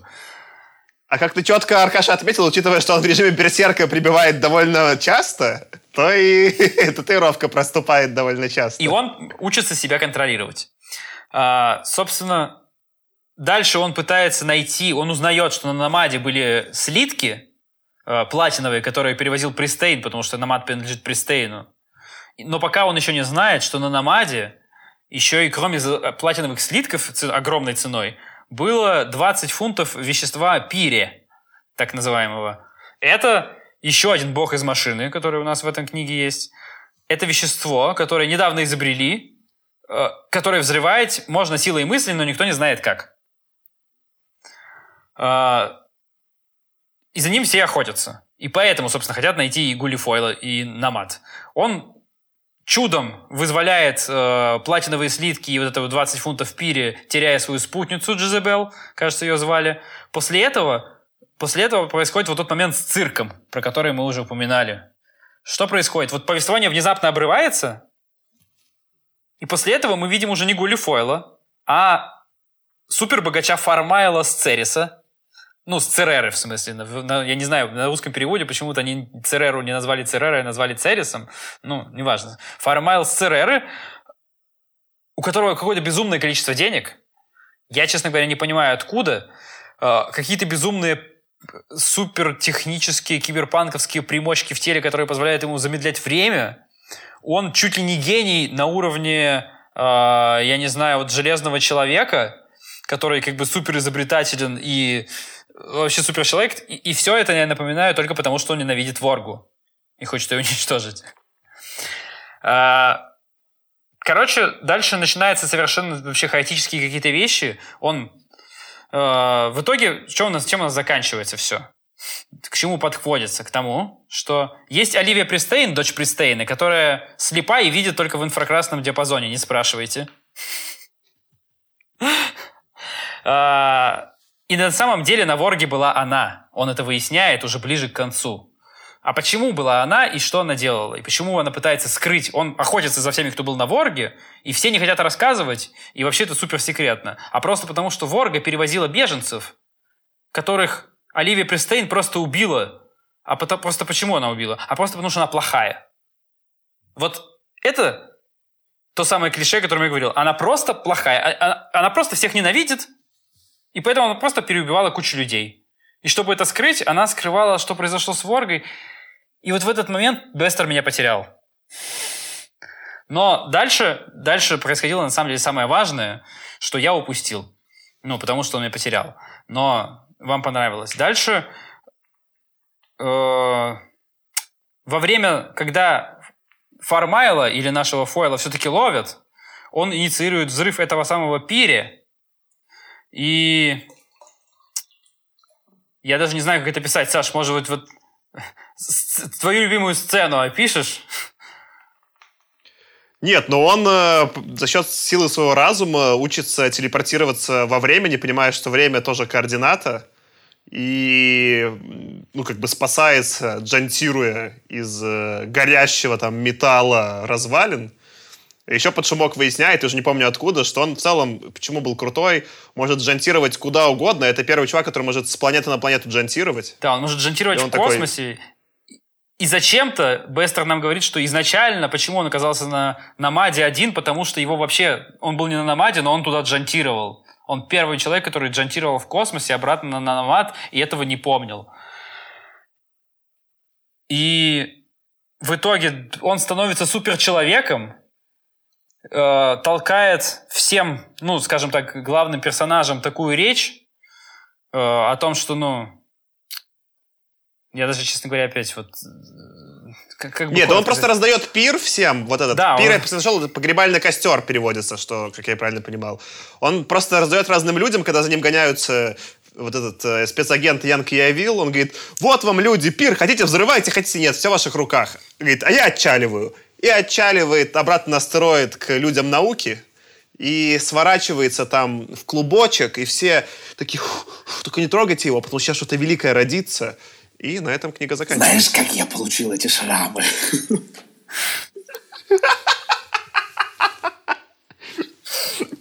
Вот э, я вроде ничего Блин, ну только что предсказывал, классная книга, а что ты, ну, да, все круто.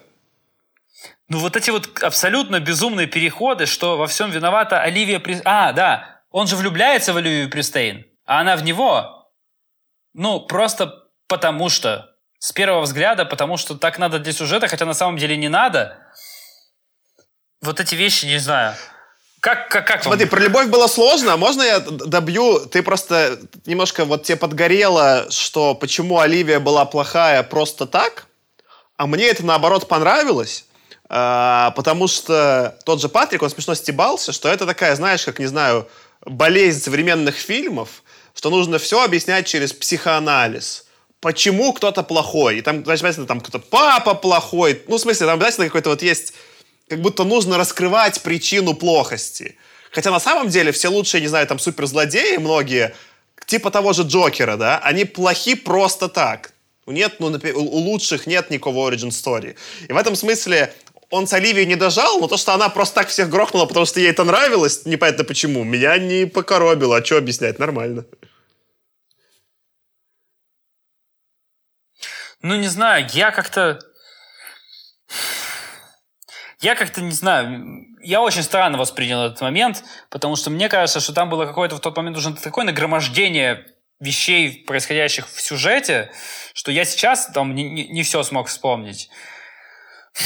И в тот момент я просто решил, что еще и вот так, Ох, господи, что же ты наградил? Ты это все вот сейчас разрулишь и стройно как-то вот в один клубочек сплетенный, он вот как-то развяжется и будет красиво, а в конце оказывается, что нет.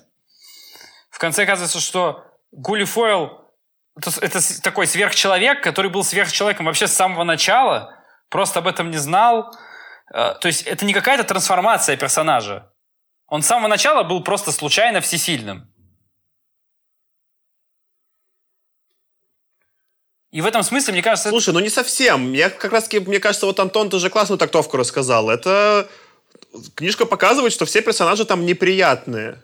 Ни Пристейн, ни Оливия, ни Янки Авил, они все двуличные, крайне неприятные, никакого спасения миру не предназначено. Спасение только самому Фойлу, который, наконец-то, ну, со своей силой совладав, отправляется, ну, во что-то новое превращаться. И там я выписал себе, там в конце есть красивое описание, что вот когда он, типа, телепортнулся там очень красивое описание, что он начал первый раз телепортироваться в космосе и задыхался, mm-hmm. что его он сравнивает с, как, с этими первыми рыбами, которые вышли типа на, на сушу, как они тоже типа задыхались, что очень круто.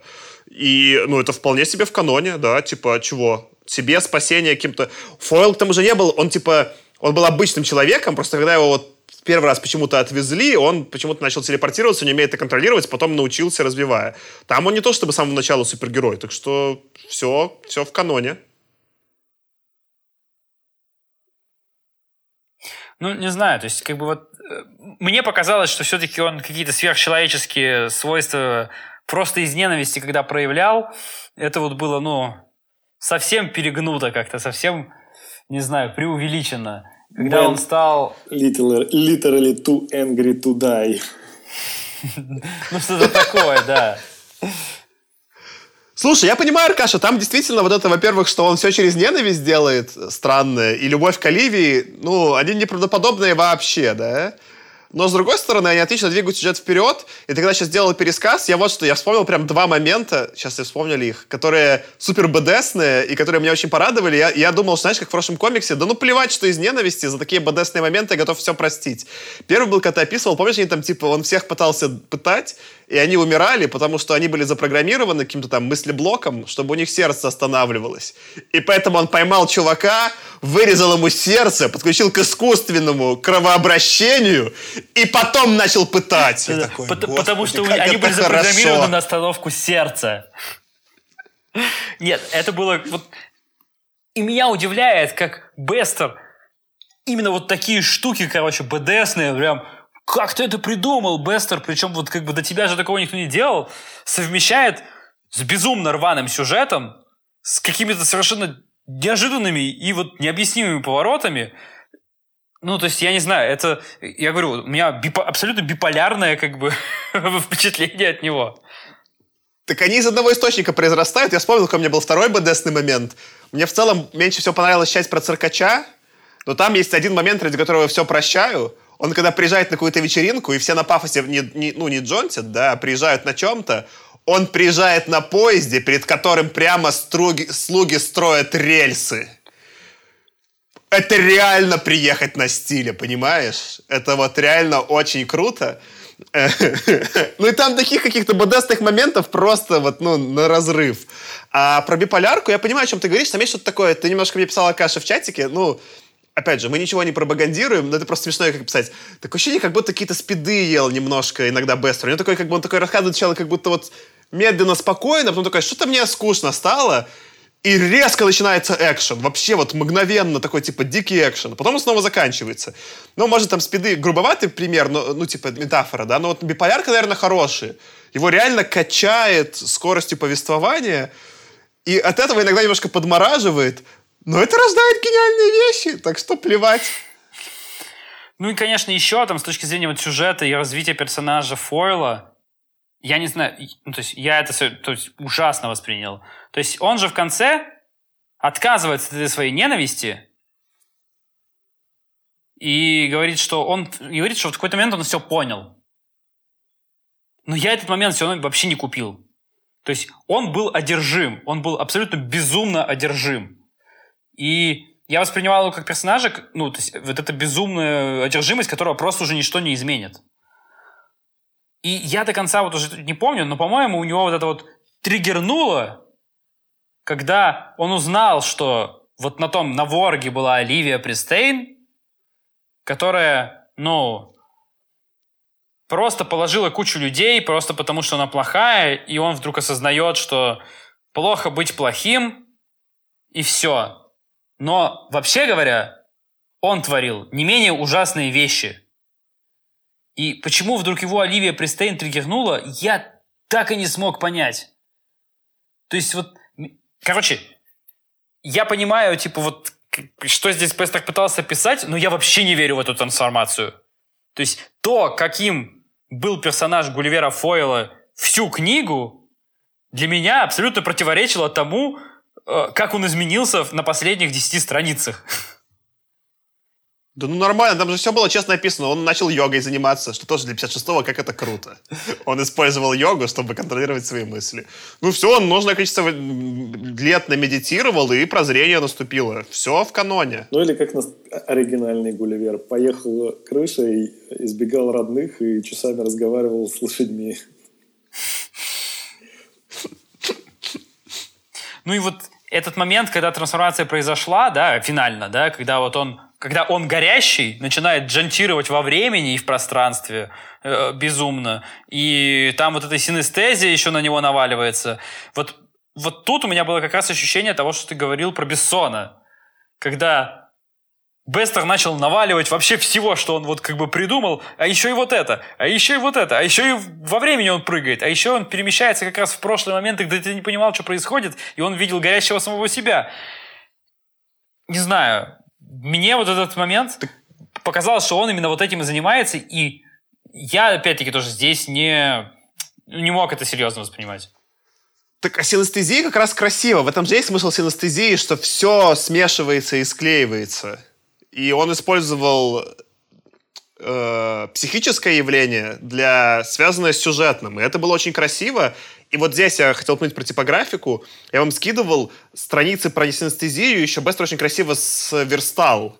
Там э, слова всякие, собирающиеся узоры, там картинки. Там вот э, прям где-то 4-5 страниц очень безумно красивой верстки, которые тоже вот в электронной версии сначала не, не считал, да, а там прям очень красиво и добавляющее к этому такому ощущению сюрреализма. Это очень крутой момент.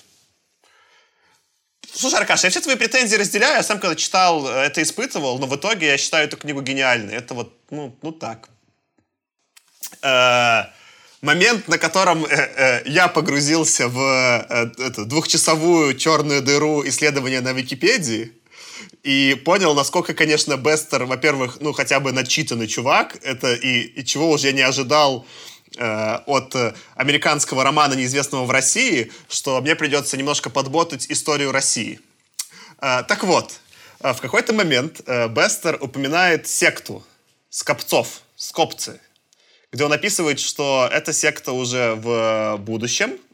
Это люди, которые э, происходят, ну, как бы, по сути, берут и отрезают все свои чувства, становятся вот этим э, мозгом в банке, да, отрезав все свои чувства, они просто вот в такую как бы телесную, что ли, медитацию погружаются, да, и через это вот истязание, отрезав себя от реального мира, пытаются прийти к прозрению. Он еще описывает, как это на самом деле жестоко, что им всем описывают, что они будут все в классных камерах, ну, комнатах лежать, да, в красоте, а они там в каком-то, типа, там, бараке, немытые, ну, в общем, какой-то очень жестокий момент. Так вот, ну, скопцы — это русское слово. И он там описывает, что они были white Russian, как будто белорусы. Я удивился. Это вообще не... Ну, нет, такого в Беларуси, конечно же, не было. Я как белорус, мне это было важно разобраться. А это была такая русская, ну, наверное, секта. Э, в какой-то момент э, там было целое э, движение вот этих новых странных таких, типа, культистских христианских направлений, и скопцы из них были одни из самыми большими. Я, я не помню, я не выписал, как, как назывались, типа, там, остальные. Э, но смысл в том, что скопцы — это от слова «оскопление», ну, типа христианского, это чуваки, которые себя кастрировали. И была прям такая движуха в России. Их немножечко пытался там император преследовать, но не особо получилось. Где, э, ну, их были тысячи. Э, где э, чуваки приходили, и для того, чтобы, ну, считалось, что если ты как бы не кастрирован, то ты у тебя телесное, ты хочешь сексом заниматься, а это не богоугодно. И там было две... Э, кошмар, я узнал, я слишком много узнал. Извините, так сейчас контент 18+, да? Если что, скипаните минут на, вперед на минуту. Там было два этапа. Там можно было сесть на пигового коня. Это когда ты себе яички э, ну, перевязывал канатиком, они у тебя отваливались. А потом можно было сесть на белого коня. Это когда ты уже и член себе, так сказать, отрезал. И, в общем, их было много. Их там главный чувак прожил вообще 90 лет, был в ссылке, не в ссылке. Вот, они были одни из таких самых виральных, потому что нужно было как бы новых чуваков себе искать в секту, потому что, ну, как бы у них с размножением внутри секты было не очень, ну, как можно легко догадаться. А, а, они собирались, типа, вот община называлась «Корабль», а, они жили на, вот, ну, типа, кораблем этой общиной. Даже иногда ходили в церковь, но скрывали, потому что на них были гонения от основной церкви. И там, по, ну, есть там описание, соответственно, этот э, приезжал, по-моему, даже и с ними разговаривал Дюма там старше, типа, посмотрите, как они типа живут. Ну, то есть, это было, ну, там, про, про их упоминают там куча русских писателей, ну, как бы не, не, не явно, что там, что они делали. Вот, э, да, у них там всякие были э, обряды, где они там, типа, собирались в доме, типа, там, и танцевали, там, крестиком или там, я не забыл, какие там, у них есть, там было четыре вида, э, там, хороводов. Есть вот этот текст, э, сорян, забыл, как это звали главного чувака, сейчас найду. Э, есть его э, биография, которая стала э, культовой, и до сих пор в России есть скопцы. Есть люди, которые до сих пор кастрируют себя, читают этого чувачка. Вот. Да, еще они сами себя называли агнцы божьи или белые голуби. Вот, да, следовали они Кондратию, вот Кондратий Селиванов был их главный друг, который вот прожил, типа, какие-то безумные, там, типа, 90 лет, был там, типа, сослан э, в Сибирь. Э, у них, понятно, там, типа, своя трактовка, они там как-то все э, читали э, Библию, там, все тексты, чтобы найти цитатки, где что ну, нужно, конечно, оскопление, это важно. А там местами реально это в Библии упоминается. В общем, у них там была вся своя трактовочка. Э, да, главная книга этого вот этого Селиванова, как же она называлась? Э, а вот проч, прочитаю. ну, самое главное, у них была легенда у скопцов, что Александр Первый тоже был скопцом. Но, конечно, это скрывал, потому что, ну, типа, иначе бы э, спалили.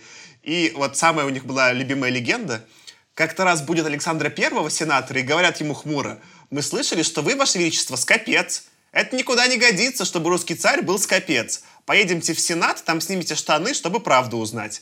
Делать нечего, поехал царь в Сенат и там снял штаны. И все увидели. Да, действительно, скопец.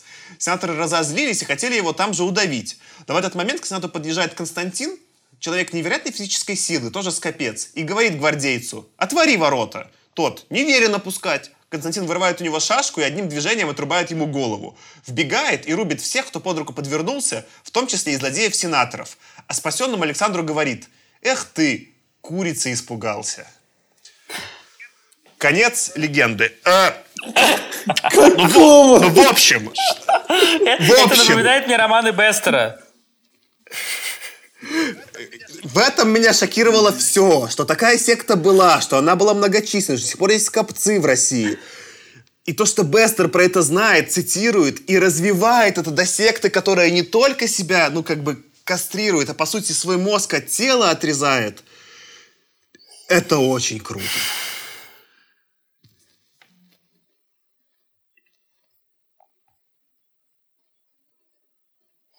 Ну, в общем, мне кажется, что После этого мы уже вряд ли что-то поинтереснее обсудим. Я предлагаю, наверное, какие-то... Я, да, я берег, э, я берег на конец этот панчлайн, конечно. Худо не был. Ну, я предлагаю какие-то итоги, наверное, уже подводить. Я повторюсь, при всех достоинствах этой книги, которые в этой книге определенно есть, это вот это и безумная красочность и разнообразие идей и атмосферы, царящей в книге, в первую очередь. Э, но при всем при этом читать это мне было совершенно сложно, причем вот, ну, сложность увеличивалась в процессе. То есть это, знаете, вот как сложность автоматом под тебя подстраивается, и ты такой прошел чуть дальше, ну все, раз ты прошел до сюда, как бы вот тебе еще сложнее, и еще. И в какой-то момент, ну вот я-то упорный, я-то дочитаю, но я не знаю, то есть мне кажется, дочитает не каждый до конца. Поэтому я, на самом деле, когда я дочитал, я, меня настолько еще финал прям разочаровал почему-то, вот прям я в конце был ужас, ну, не знаю, мне показалось, что это очень плохой финал, потому что вот расклеилось все для меня. А, и вот это вот Deus Ex Machina кодов было слишком много в конце, поэтому я вот в сердцах прям поставил две звездочки. Я потом подумал и поставил три.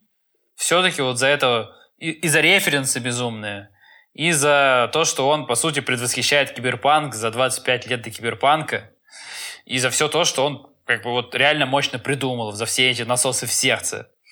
Но это такие три звездочки, как бы вот пять за одно, одно за все, ну, пять за вот это, одно за все остальное, в среднем три. А я бы еще раз прокатился.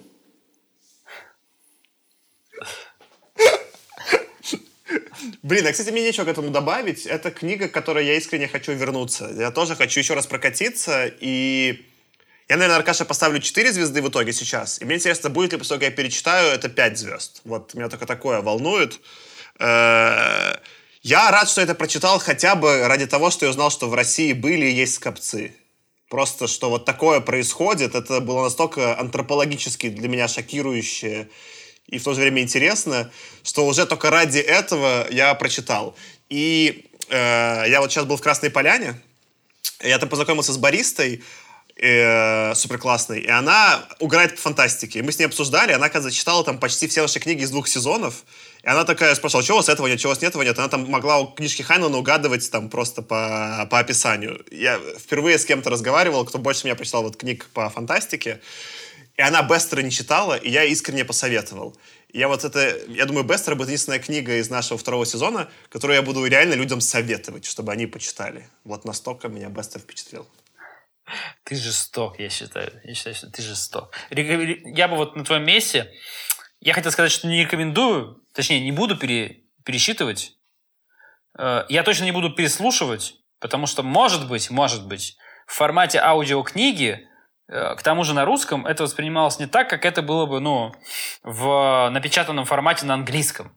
То есть, может быть, здесь перевод, конечно же, э, убил, я не знаю, какую-то часть вот этого шарма Бестера, которую я недопочувствовал, и, ну, не хватило ее для того, чтобы я это стройно воспринимал. В ближайшее время я точно перечитывать это, это не буду. Я опасаюсь. Но когда-нибудь, когда-нибудь, может быть, я попробую прочитать это на английском. Посмотрим. Вдруг зайдет. Худо не было. Ну что, всем тогда спасибо, что вы нас слушали. Бестеру спасибо за книжку. Э, с вами сегодня был я, Саша. Аркаша. И Антон. Это был «Худо не было» подкаст. Э, Все еще ставьте нам звездочки, лайки и пишите отзывы. Это поможет, чтобы подкаст услышало больше людей. А еще у нас есть, вы можете посмотреть в описании подкаста, у нас есть телеграмчик, в котором вы можете нам писать, задавать вопросы, и почта. Так что пишите нам, мы будем рады с вами пообщаться. Всем пока. Пока. Пока-пока. Худо